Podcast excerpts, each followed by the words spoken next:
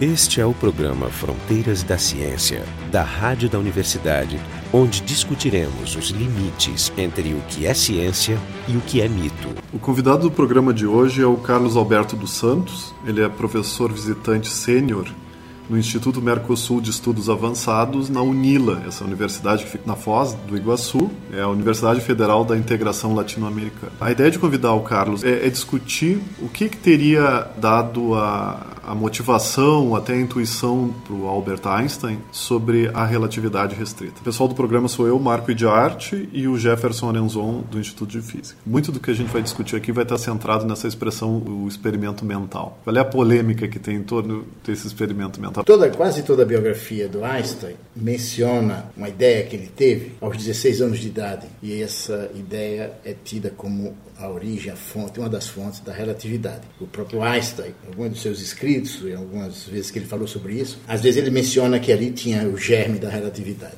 Praticamente todos os historiadores, quando se refere a esse experimento, assim mencionam também. Um professor de história de Pittsburgh, o John Norton, tem estudado os experimentos mentais do Einstein e tem feito análise crítica sobre a relação que esse experimento tem com a evolução, com o desenvolvimento da teoria da relatividade restrita. E ele tem discordado do, dos, dos, relatos, dos, relatos, dos vários historiadores. E até do próprio Einstein. inclusive do próprio Einstein. E um, que, e um, e um experimento que agora eu, estou estudando, que é o experimento do Einstein surfando numa onda eletromagnética. O relato mais conhecido da literatura sobre o experimento é um relato que o próprio Einstein fez, das notas autobiográficas que ele escreveu quando foi, quando foi feito o livro do Chilp, para comemorar os 70 anos o Chilp pediu para ele escrever uma nota. Quem? Quem é essa? Chilp. É um livro para comemorar os 70 anos do Einstein. E esse é de 49.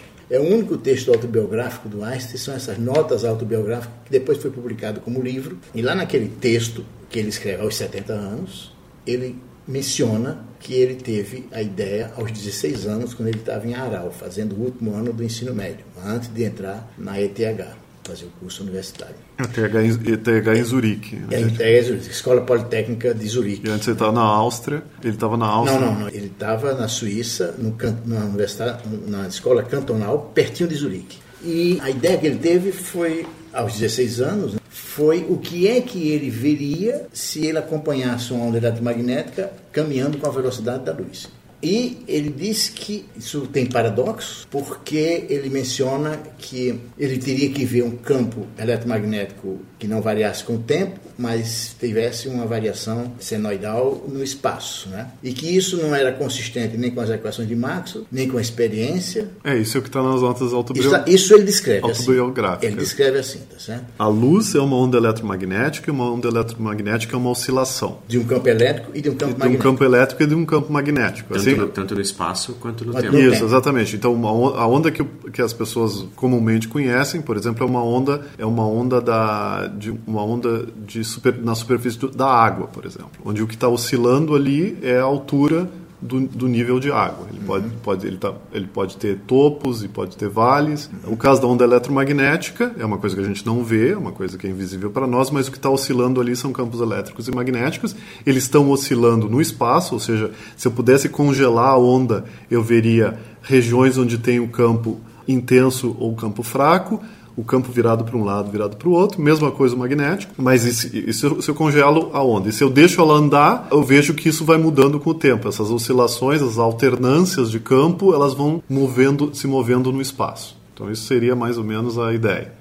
Tá, e o que o Einstein diz é que se tu corre, corresse junto com a onda, tu veria só as alternâncias no espaço do, do campo, mas não a sua variação temporal. É, ele não diz exatamente assim. Não, ele, mas eu estou tentando é, dizer para é, o ouvinte seria como se eu corresse junto com uma onda de, de mar, por exemplo. É, porque... Se eu corro, corro junto com uma onda do mar, eu vejo a onda congelada, ela está parada a gente não vê nada mudando temporalmente. A gente só vê que a onda ela, ela é uma oscilação, uma, uma mudança de nível ao longo do, do espaço. É. Em mecânica clássica, que a gente está acostumado no dia a dia, essa mudança de ponto de vista é muito simples de fazer. Isso. Eu posso estar na estrada vendo um carro passar a 100 km por hora, ou eu posso estar no próprio carro E, e, nesse caso, o carro, em relação a mim, está em repouso. Isso. Não, então, mas até o que o Einstein essa... quer fazer é a mesma coisa, só que em cima da essa onda. Essa onda de mar é fácil de imaginar. Quem já andou de barco pode ver que se tem uma onda gerada por uma outra lancha e tu está correndo junto com a onda, a onda está paradinha em relação isso. a ti. O que o Einstein então, imagina, diz é isso, né? Você vê aquela onda parada, congelada, portanto não varia no tempo, mas deveria ter uma onda que fosse senoidal no espaço. Ou seja, a variação, a alternância no espaço tinha que continuar vendo. E ele diz que isso não é consistente nem com as equações de Marx, nem com a experiência. Isso ele descreve nessas notas autobiográficas. Ou seja, aos 70 anos, dizendo que ele que pensou isso aos 16, aos 16. Anos, 16 anos. E todos os historiadores repetem isso. Embarcaram nesse Embarcaram nessa, né? E aí, então, tem estudo recente que faz análise, análise mais crítica sobre essa declaração do Einstein, né? E há as várias hipóteses, né? Então, tem um, um historiador que acha que isso é mito, que o Einstein... É, elaborou isso depois. Né? Mas com 70 anos é difícil lembrar é, o que tu pensou com 16. É, é, mas, é, mas, então que isso é um mito. Né? Então essa é a posição mais é, severa e crítica quanto a Einstein. Tem um historiador que acha que isso não é verdade. Que o Einstein inventou. Inventou isso. Não, não. É, o que não quer dizer que o não, não necessariamente. Não pode ser pode ser uma reconstrução de uma, de uma narrativa que é comum a gente fazer. Todas as nossas memórias são narrativas depois de muito tempo, essa narrativa descorrelaciona com, com a realidade. Não quer dizer que tenha sido intencional, que o Einstein intencionalmente tenha criado uma versão romantizada. É, as narrativas, do... as narrativas que a gente faz, a gente incorpora traços de lógica dentro da narrativa para ela ficar cada vez mais fácil de lembrar. Isso é e é mais fácil de lembrar e mais mais, plausível. mais consistente com as, com as nossas visões. A gente quer diminuir o nosso estresse interno. Então, as narrativas seguem mais o que a gente gostaria que fosse. Essa abordagem que você está levantando é a que faz o Norton. Né? Dizer, o Norton diz que o relato do Einstein, aos 70 anos, onde ele menciona as equações de Marx, é uma releitura que ele faz da ideia que ele teve aos 16 anos no contexto da aprendizagem que ele teve ao longo de todo esse tempo. Então, ele não relata o que ele pensou em dizer aos 16 anos. É, mas... E como é que se sabe que ele não pensou? Bom, o Norton faz uma inferência de quando que o Einstein conheceu ah, sobre as equações de Maxwell. Não há evidências, né, nenhuma indicação de que o Einstein estudou as equações de Maxwell quando ele estudou no colégio. O Einstein deve ter tido conhecimento das equações de Maxwell quando ele está na ETH. Portanto, dois anos depois dele ter a ideia de surfar numa onda eletromagnética. Ali foi que ele teve conhecimento das equações de Maxwell. E mesmo porque, uma outra coisa, se ele aprendesse as equações de Maxwell com 18 anos, não é óbvio que ele conseguisse usá-las para para fazer esse tipo de raciocínio logo no momento do aprendizado. Né? É, em geral, é. a gente demora para. Sim, mas ele pode ter sonhado com alguma coisa parecida com isso aos 16, entendido o que, que o sonho significava aos 20 e usado Exatamente. isso aos 30. Exatamente. É, é, isso, é, isso, isso é Jefferson, o analista. Não, eu, eu quando estava fazendo o meu curso de cálculo, eu sonhava com integrais me perseguindo, é. né? mas, é, mas mesmo ainda sem saber o que ela significava. É, isso é a leitura que o Norton faz do relato do Einstein, levando em conta todo o aprendizado que ele teve e contextualiza depois. Agora, é um mistério, e, e esse mistério é insolúvel para os historiadores, ninguém consegue, porque não há nada escrito. Então, tem uma, uma historiadora, eu li um trabalho recente dela, ela é muito clara com relação a isso. Né? Ninguém sabe exatamente como foi a heurística do Einstein com relação a essas coisas, porque ele não deixou nada muito claro com relação a isso. Então, tudo o que se faz agora são as pessoas recontam o que Einstein teria feito. Então, no caso do, do, experimento dele perseguindo a onda, ele ficou muito incomodado com o fato de que ele viria uma onda parada, mas aquela onda não poderia estar parada. Então, essa inconsistência, isso é claro para um menino de 16 anos, pode pensar nisso. O que não, o que não é possível aos 16 anos é dizer que isso era inconsistente com as equações de Marx. Sim. Ele viu isso a posteriori. Tu diz assim, intuitivamente é muito, é muito difícil de tu imaginar que ela é inconsistente. A menos que tu use argumentos interessantes sobre referenciais absolutos uhum. e coisas assim. Porque, por exemplo, a conclusão que a gente vê as pessoas perguntando em geral, tá, se eu estou andando à velocidade da luz, eu acendo uma lanterna, sai luz de dentro da lanterna ou não? Que a relatividade hoje em dia diz é, sai luz de dentro da lanterna. Uhum. E essa luz em relação à lanterna, ela sai à velocidade da luz. Então, se, mesmo se esteja a velocidade da luz, acender a lanterna gera a luz à velocidade da luz. Isso parece completamente contraditório para quem imagina uma outra coisa. Sim, mas é uma, é uma realização do princípio mais fundamental ainda de que as leis da física elas devem ser as mesmas Isso, nos dois sistemas de referência. Exatamente. Quando mais se incomoda com a história de que ele vê um campo parado, na verdade o campo tá, não deve estar parado, ele disse que ele acha que a lei da física tem que ser a mesma em todo o sistema de referência. Né? Sim, porque eles são é, equivalentes, né? É, porque como, como não existe meio para propagar a luz, qualquer sistema referencial tem que ser equivalente. Agora, é. por exemplo, no caso de propagação de ondas no mar, existe um, um referencial absoluto ali, que é o referencial da água. Tu vê uma física diferente se tu está parado em relação à água ou se está se movimentando em relação à água. Só que na onda eletromagnética não tem o meio, então não pode ser diferente. Uhum. Porque não tem um jeito de dizer quem é a pessoa que está andando quem é a pessoa que está parada, já que não tem referência absoluta. É, a outra questão nesse, quando ele diz que isso é inconsistente, de acordo com as equações de Marx, isso historiadores sabem que ali foi colocado a posteriori, né? E aí ele faz uma, uma afirmação no final assim, como é que, isso não faz sentido, porque como é que uma pessoa vai, que está andando à velocidade da luz e vê a coisa parada, como é que ele vai saber que ele está andando com a velocidade da luz, né? Isso é uma afirmação trivial, que ele coloca e ele não elabora, mas é, é fácil, você mede a velocidade da luz. Se ela for zero, é porque você está acompanhando a velocidade da luz. Isso dentro do que existia na época, que ele podia sim, sim. pensar na época. Mas aí você teria que pensar que existe um referencial especial para a luz. Existe o referencial não, onde tu está parado. Então esse referencial é especial. Sim, mas isso é na época que existia a ideia do referencial do éter. Isso, claro. claro. E, e, e, nessa época o, o Einstein acreditava piamente na existência do éter. Isso ele afirma em, em, vários momentos. Mas toda a história do Einstein perseguindo a onda e de que isso, e que isso tenha motivado, o motivado a elaborar a relatividade, é tudo isso aparentemente é um mito mesmo, tá certo? O, o, o Norton fala que é muito, é muito agradável. Por que, que, por que, que isso faz tanto sucesso? Por que, que esta, esse experimento mental do Einstein faz tanto sucesso na literatura? Muita gente fala, eu mesmo em alguns dos meus escritos sobre Einstein, menciono né, que o Einstein teve a primeira, a primeira ideia que ele teve, estrutura ele relata, primeiro a ideia de alombramento, de coisa maravilhosa que ele viu foi quando ele teve a, a bússola com quatro anos de idade. Isso ele relata. Né, e ele começou a se incomodar porque quem é que fazia a agulha da bússola se mover? Não tinha nada ali, mecanicamente esse movimento, mas quem fazia isso? Isso ele conta que ele, aos quatro anos, ele teve essa preocupação. Depois, aos 16, esse experimento agora. Então, todo mundo fala que isso é uma evolução do Einstein com relação às suas ideias. Né? Então, o Norton diz, bom, é muito simpático a gente dizer que um menino de 16 anos teve uma imagem de uma coisa que resultou numa, numa, numa teoria. Né? O que ele quer dizer é que essa imagem foi de um menino de 16 anos com muito, muita imaginação, mas que isso não o levou, não foi a elaboração disso que levou à relatividade. E aí o Norton faz todo um trabalho de, de uso das equações e mostrar que, na verdade, o Einstein chega na relatividade na manipulação, no trabalho que ele faz em cima da, da, da, da teoria do Lorentz. São as transformadas de Lorentz que levam. Que já existiam, né? Que já existiam. Isso é uma coisa interessante, porque eu me, eu me lembro que eu li alguns livros, antes de, de, começar a estudar seriamente dentro da universidade, eu li alguns livros sobre relatividade. Uhum. E, e, os livros que eu li, eu depreendi que as equações, de, as transformações de Lorentz, elas, elas viriam do trabalho de, de Einstein. De Einstein. Como se ele tivesse inventado é. elas. Claro, porque as, as transformações, elas, elas têm tudo que precisa, tu precisa saber sobre o fato do tempo, o, o tempo depende do referencial, está tudo ali escrito nas transformações. Então, aquilo ali era o resultado do trabalho dele. Mas enquanto que a gente sabe hoje em dia que o resultado é a reinterpretação das transformações. É, tanto que se fala que se o Einstein não tivesse feito a relatividade especial quando ele fez, em 1905, seria ela apareceria seria logo, logo, depois, logo porque depois. eles já estavam quase. É. A relatividade geral não. Essa sim foi um pulo bastante grande, mas a especial foi consequência natural do, do, que se tinha. Foi. É.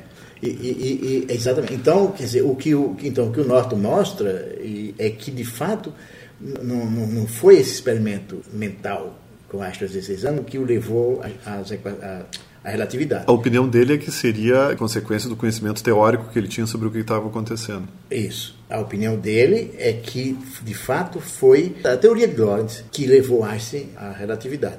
E o Einstein, bom, ele, aí ele diz, ele diz, porque se fosse aquele pensamento lá, ele teria dito isso no trabalho dele em 1905. O trabalho dele, muito mais importante que isso, foi a elaboração que ele fez do movimento relativo de campo magnético e condutor elétrico. Esse trabalho de 1905 é o trabalho onde ele apresenta para a comunidade é, as, ideias, as ideias da relatividade é. restrita. E ele começa o trabalho famoso dele da relatividade restrita, né, descrevendo a lei da indução de Faraday, onde ele descreve, e aí lá ele se incomoda porque o referencial do campo magnético é uma coisa, no referencial do condutor em movimento é outra coisa, e isso para ele era inconcebível, já que as leis tinham que ser as mesmas em qualquer referencial. Então, esse experimento que ele teve um pouco antes, junto com a, com a teoria do Lorentz, é que leva à elaboração da relatividade.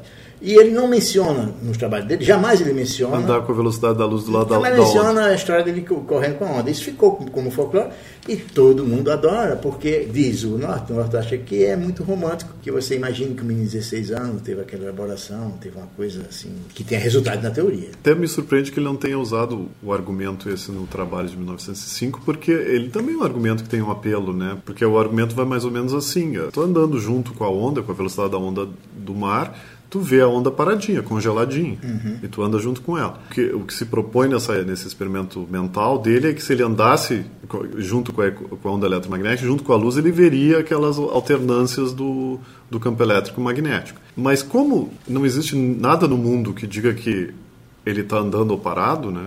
Em princípio, né? Ele não tá, ele não tem um referencial especial. Ele teria que pegar as mesmas leis de Maxwell que foram enunciadas por Maxwell, exatamente como elas são, e usar no referencial dele e tem que dar certo. Aquela onda tem, tem que ser passível de existência. Só que se ele usar a lei da indução de Faraday e a lei de Ampère numa onda parada, vai dar errado. Mas, mas isso, mas isso ele não fez. Não, mas, mas é, é um É, argumento, é, é, um é, argumento. isso, é. Uma onda congelada não funciona. As equações de Maxwell para o referencial onde a onda está congelada não funcionam. Porque tu precisa um campo que varie no tempo, não só no espaço. Isso, exatamente. Um campo elétrico que varia no tempo para criar o- a partir do campo magnético Isso, da onda a- e vice-versa. É, a, varia- a- a- a variação espacial do campo elétrico exige um campo magnético variável. Variável, Isso. é isso. Variável no tempo. No a tempo, variação isso. espacial do campo elétrico exige um campo variável. Na ausência de cargas, a gente está falando na ausência de É, cargas. Não existem cargas, é só o espaço, e aí é necessário que, que, este- que tenha um movimento. Isso que Uhum. as equações de Maxwell dizem. Elas não vão aceitar, elas não deixam a onda estar parada. Mas em nenhum momento, embora a elaboração que você faça daquele experimento leve chegue a isso que você está dizendo, Aham. o Einstein, jamais ele chegou a elaborar isso. Sim. Jamais ele chegou a discutir isso. Pelo menos não deixou nada escrito sobre isso. Quando ele diz, a posteriori, que isso não é consistente com as equações de Maxwell, pode ser que ele tenha feito esse tipo de, de análise. Thanks. Ele não escreve, ele, ele diz isso em uma frase. É, o, o que ele apresenta no, em 1905 é o, Não, é o do condutor. é, o- é um condomínio que é mais, que vamos dizer que parece ser uma coisa mais fácil de fazer em laboratório. Aham, isso. O que ele fala em 1905 é o experimento que os historiadores, que eu não gosto, que os historiadores falam de pensamento mental, não, aquilo ali é é elaboração de um experimento real. Mas como é que é o experimento, mais ou menos? Não, você faz, você pega uma bobina, oscila perto de um, de um ímã e pronto, você tem a corrente aparecendo lá. Então Aham. você elabora sobre isso. Então ou você movimenta o, o campo, o, o ímã, ou você movimenta o condutor. Quer dizer, quando você diz que você movimenta o ímã, você tem um campo magnético variável no tempo em relação ao condutor. Ou você movimenta o condutor. Então, é a elaboração desse experimento que a gente faz em laboratório, isso é a lei da indução de Faraday. Então, não é um experimento mental simplesmente. Então a gente podia fazer essa diferenciação. Teve, a gente teve, eu vi que tinha um debate sobre o que, que era isso. Tu consegue elaborar? o- Qual é o, a disputa que tem aí sobre o que, que é o pensamento, como é o experimento mental? Não, não é nenhuma disputa, é uma birra minha com relação a isso. Porque o termo Gedanken Experiment, que vem lá né, dos alemães, isso foi traduzido como experimento de pensamento ou experimento mental. É na verdade, é uma mental. mistura de latim e alemão. É. Não é completamente alemão. É, então, e se usa muito o termo experimento mental para coisas que não são puramente mentais. São, né, quer dizer, no caso do Einstein, por exemplo, você está perseguindo uma onda na velocidade da luz, isso é um, exper- isso é uma- isso é um, um experimento mental. Quer dizer, você faz, você elabora aquilo lá. Quer dizer, tu, tu- tudo tem, tu chama de experimento mental tudo que é difícil de fazer, é isso. ou impossível. Ou, Que, que digamos, seria, por exemplo, o que, que acontece quando eu caio num buraco negro? Exatamente. Isso quer dizer, se você se aproxima da borda do buraco negro, o que, é que você vê? Ninguém vai se aproximar. Você só pode descrever isso se você tiver soluções das equações da relatividade geral. Então, eh, o Einstein fazia isso lá desde no começo. Então, o que é que acontece? O que é que significa um campo magnético variável ou um campo magnético parado e um condutor variável que se movimenta, certo? Então, ele fica no lugar do elétron. O que é que o elétron vê quando ele faz isso? Então, isso é um experimento, é, no- analisando isso, um experimento me- é, mental, ele imaginar o que que seria o elétron. Mas a descrição desse experimento, esse experimento se faz no laboratório. O resultado, a corrente que você vê, que você mede, você mede e está no laboratório. Né? Tá, mas voltando um pouco atrás, a a própria noção de experimento factível vai depender da época. Por exemplo, o, experimento mental do Galileu de jogar dois corpos na torre de Hoje se Pisa, faz. Hoje se faz, Se na faz. época não se faz. Exatamente. Na época era um, um pensamento, porque precisa de vácuo, Isso, né? isso, era isso, um experimento Aí, mental. não, aí eu estou lhe dizendo que é, eu acho que o experimento mental é, ou, é, de- ou é impossível ou muito difícil de fazer naquela época. Então, nesse momento, ele é, ele é um experimento mental. Mas você elaborar sobre o experimento da indução de, de Faraday, ele foi feito em 1830 e pouco. Então, não é mais um experimento mental. Todos os historiadores falam experimento mental do condutor e do campo magnético do Einstein. Ah, é eu entendo, talvez a questão que eles queiram dizer isso é que ele, que ele, ele descreveu o experimento e ele não fez o experimento. Não, ele não fez o experimento. É, ele não está ele não tá reportando os, os resultados de um experimento que ele realizou num laboratório. Ele está ele tá reportando o que, que ele imagina que vai acontecer. É, ou seja, uma descrição da intuição ele, dele, né? Não, mas ele está ele tá reportando, porque no trabalho de 1905, ele diz a lei da indução do Faraday. Então, portanto, ele está ciente dos experimentos que o Faraday fez. Só que ele elabora o que é que está por trás do experimento do Faraday, tá certo? Sim, Então, isso é mais ou menos, digamos, eu poderia, você poderia dizer que é uma picuinha, né? Quer dizer, você está discutindo o que é. Eu acho que isso entra no exagero do que que é experimento, experimento mental e o que que é elaboração de um experimento que já foi realizado, Tenho uma certa dúvida, até a, a dúvida do Jefferson, porque Hum. se- até, por exemplo, andar no ponto de vista de um elétron parece uma coisa que é impossível, mas será que é impossível? Né? Não sabe. Por enquanto, né? E, bom, Ou é, então passar acho pela que- borda do buraco negro. Não, não, é exatamente. Eu acho que você, eu acho que você se imaginar como no lugar do elétron, eu acho que é a mesma coisa do que você se imaginar seguindo a onda ou você se imaginar aproximando do buraco negro, né? É. Na borda do buraco negro. O que é que você viria? Bom, é claro que você não vê o campo caso do buraco negro, mas você vê o efeito que tem a gravidade na luz que circula por ali. Isso é que o pessoal do, Do interestelar. do Interstellar fez, né? Como é o nome do físico lá? Não, agora eu tô esquecendo. O Kip Thorne. Você sabe que o Kip Thorne é uma coisa interessante, porque quando ele fez isso agora para o Interstellar, em 80 e pouco, quando o Carl Sagan estava escrevendo o livro dele, o Contato, o Carl Sagan, que os, os alienígenas do, do, do Carl Sagan, eles atravessavam um buraco de, de minhoca para chegar na Terra. E o Carl Sagan queria que a coisa ali fosse factível. Aí ele consultou o Kip Thorne em 80 e pouco. E o Kip Thorne não tinha feito essas coisas e, e tá, que, claro, já era conhecido. E, e o Carl Sagan queria saber, escuta uma coisa, será que é possível mesmo que você tenha um buraco de minhoca grandão assim? Que uma pessoa passe ou coisa, né? E aí o Kip Thorne fez as contas lá em 80 e falou para o Carl Sagan, pode botar aqui, que é factível, né? E aí, então, ele, chegou nessas contas do, do Bom, agora eu acho que ele já diz um pouco diferente. Tem uns problemas de estabilidade. Não, e sempre teve. O, e sempre teve. O- o- os, bura, os, os buracos de minhoca em sistemas atômicos sempre foram. Disseram que estava tava, né, a nível atômico, eles eram bem calculados, havia indicações, mas eram coisas super né, instáveis. Né? Rapidinho ele, ele Desaparecia. desaparecia, tá certo? Isso é um problema, isso persiste, né? Mas tudo bem, é, a menos disso aí, né? Então, quer dizer, então a gente entrou nessa história por causa do, do pensamento. né? Então, você imaginasse na borda de um buraco negro, é mais ou menos como você se colocar no lugar do elétron que sente um campo magnético e, e aí o referencial... Eu fico pensando o quanto um experimento pensado ele não é parecido com uma simulação hoje em dia, que a gente tem Ah, computadores que exatamente. podem pegar e, e- e realmente fazer a- a- o cálculo das equações e tu ter o ponto de vista do que está acontecendo. Não, e tem outras situações fora da física onde o, o experimento mental ele não pode e jamais vai poder ser feito. Talvez uma simulação, sim.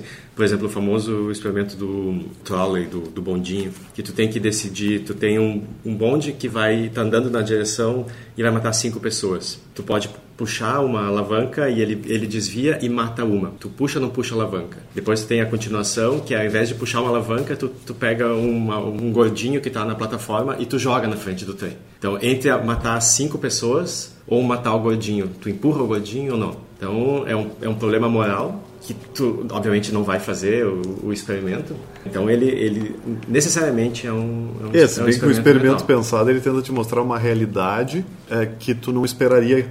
Né? É, uma é. realidade diferente. Esse teu experimento a gente sabe a realidade. A questão é o, das opções, quais, Claro. quais as. Não, Mas, mas aí- explora- mas é, aí tem é um problema é. ético. Aí tem um problema ético, né? Claro, É, é, tem esse- problema tu ético. está explorando as consequências né, de uma situação real, que no fundo é a mesma coisa. Claro, porque na verdade, do ponto de vista, se tu tem uma, uma função utilidade que diz, Isso. que diz ah, o, o que eu quero é minimizar o número de mortos. Aí tu, tu atira o gordinho, aí tu, tu puxa Não, mas a aí, alavanca. é, aí, claro, aí tem a, tem a diferença que uma é indireto, tu puxar a Não, alavanca não, não, é esse- indireto. esse- não, não, mas se tem uma função de utilidade, se fosse o Spock, por exemplo, a escolha do Spock seria seria Um vulcano, seria o que mínimo. O vulcano, o Spock talvez não, porque ele é metade, metade. Mas... É, não, não, então, o Spock vulcano, largaria o gordinho lá. não, não, o vulcano normal, ele, ele até eu acho que teve um. Tem que explicar que tem que ser gordinho porque ele tem que bloquear o trem. Então precisa- É, não é, Não não é é, um- gordofobia. não é um preconceito. Não é um preconceito, mas é alguém maior para impedir o trem de andar. Os vulcanos, eles, eles, a função de utilidade deles era global, não era, não era individual. Então ele sempre pensava no, no, no, no- no bem maior, né? nunca no individual. E aí eles teriam escolhido um jeito, mas nós teríamos problemas muito complicados, né? porque nós somos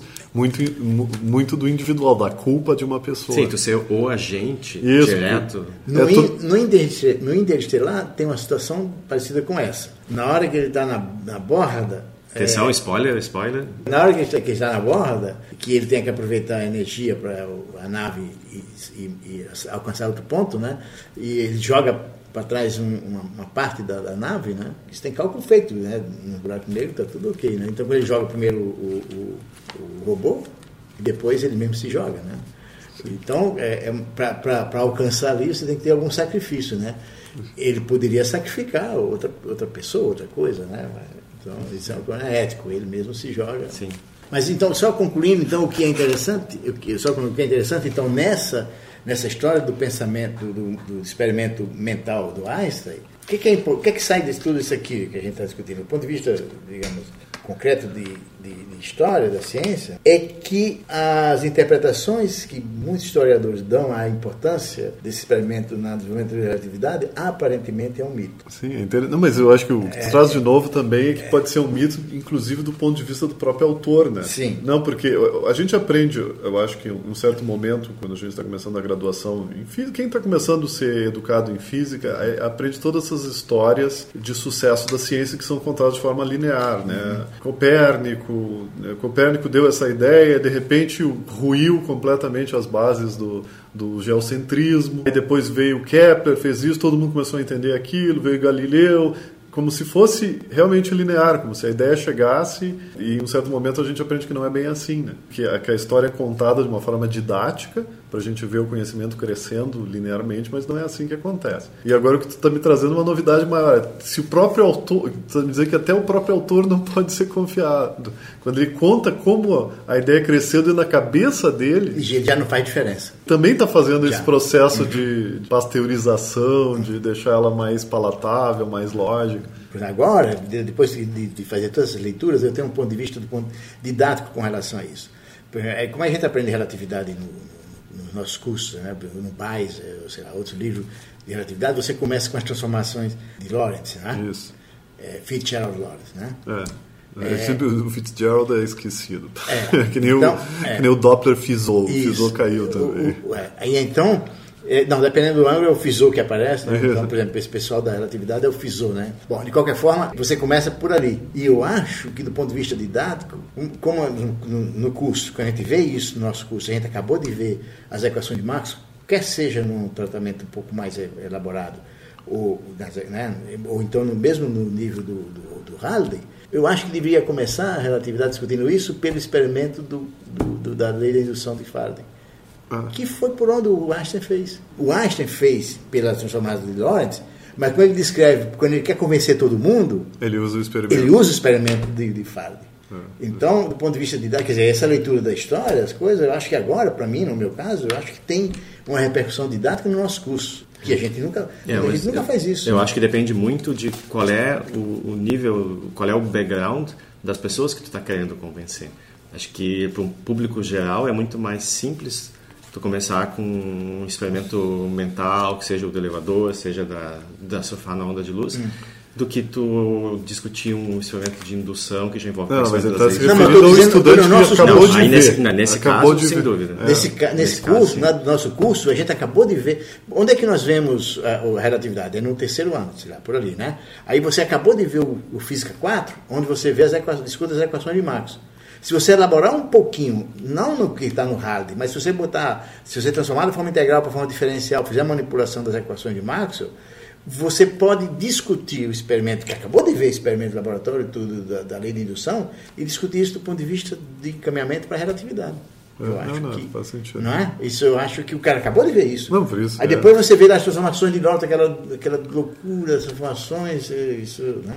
É. Não, você tem um exemplo que você acabou de ver. No programa de hoje a gente discutiu a relação entre os experimentos mentais reportados por, pelo Einstein e reproduzidos nos livros de história da ciência e a relação entre o que foi reportado sobre como Einstein começou a ter ideias de relatividade e realmente quais foram as ideias que determinaram a relatividade. Então, o convidado foi o Carlos Alberto dos Santos, que é professor visitante sênior da UNILA, né, Universidade Federal de Integração Latino-Americana, e o pessoal do programa, eu, Marco de Arte, e o Jefferson Arenzon, da Física da URGS. O programa Fronteiras da Ciência é um projeto do Instituto de Física da URGS, direção técnica de Francisco Guazelli.